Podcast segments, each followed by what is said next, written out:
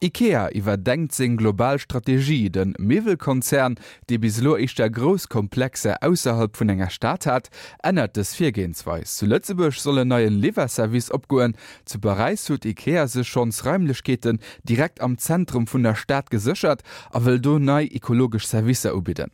Firma seht, dat ze sech oppasse will, mit froh ass kann se danach Mivelen zu eng niedrigsche Preis ubiden, aber wat bedeit dat fir d Popularität vum schwedischen Mivelkonzern, d'Wirtschaftskronik vum Lorelin Merell. IKEA vous promet pour bientôt un avenir meilleur. Vous ne passerez plus votre temps dans de longs trajets en voiture pour remplir vos coffres de carton. Vous ne vous poserez plus autour d'un canapé équivique dans un labyrinthe surpeuplé. Et peut-être même que vous n'aurez plus à assembler les parties d'un meuble Lixult ou réguisseur. D'ici trois ans, le géant mondial de l'ameublement s'occupera de tout. Le PDG d'IKEA, j'espère Odin, s'y est engagé. IKEA va arriver près de chez vous et même directement chez vous, vous qui n'avez plus ni les moyens ni le temps à consacrer à votre intérieur et qui préférez de toute manière la ville à la campagne, les cactus au prime vert, le vélo à la voiture.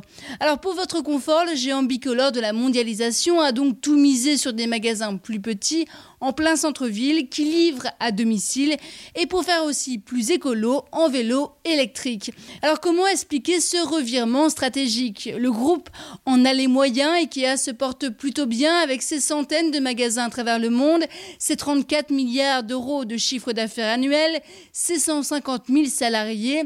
Fin janvier, le fondateur du groupe, Ingvar Kamprad, est décédé et il a laissé derrière lui un empire en bonne santé. 30 ans, IKEA est devenu le fer de lance de la mondialisation avec un business rodé, fondé sur des modèles de vente identiques que l'on soit à Kuala Lumpur ou à Arlon. Oui mais voilà, aujourd'hui, ça ne suffit plus. Il faut s'adapter aux nouveaux besoins des consommateurs, c'est le maître mot de Jesper Rodin. Oui, mais à quel prix? C'est là tout la question, car l'ADN d'IKEA, sa marque de fabrique, le fondement de sa popularité, c'est de nous faire acheter ces meubles à bas prix. Des bas prix qui ne tombent pas du ciel, IKEA c'est aussi le champion de la délocalisation, le premier du genre. Rappelons-le, c'est en 1961 que Ingvar Kamprad va signer des contrats avec des entreprises locales polonaises, alors qu'à l'époque la Pologne est entièrement communiste. Il va aussi délocaliser une grande partie de sa production dans le nouvel Eldorado chinois. Mais ce n'est pas là le point le plus intéressant. L'installation de ces grands hangars en périphérie de la ville permettait aussi au groupe de faire des économies d'échelle. Revenir au centre coûtera forcément plus cher, mais pourtant le PDG l'assure, les prix resteront bas, Ce sera donc un nouveau défi pour la popularité de la marque qui a déjà subi de sérieux revers ces dernières années. L'entreprise est accusée en France d'avoir créé un système d'espionnage de ses salariés pour éviter des conflits sociaux. Elle est aussi visée par la Commission européenne pour l'opacité de ses montages financiers.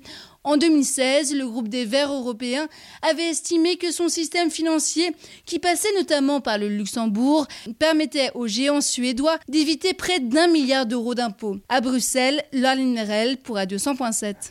IKEA iwwer denkt seg Globalstrategie, dat wat Lorlin Merel mat der.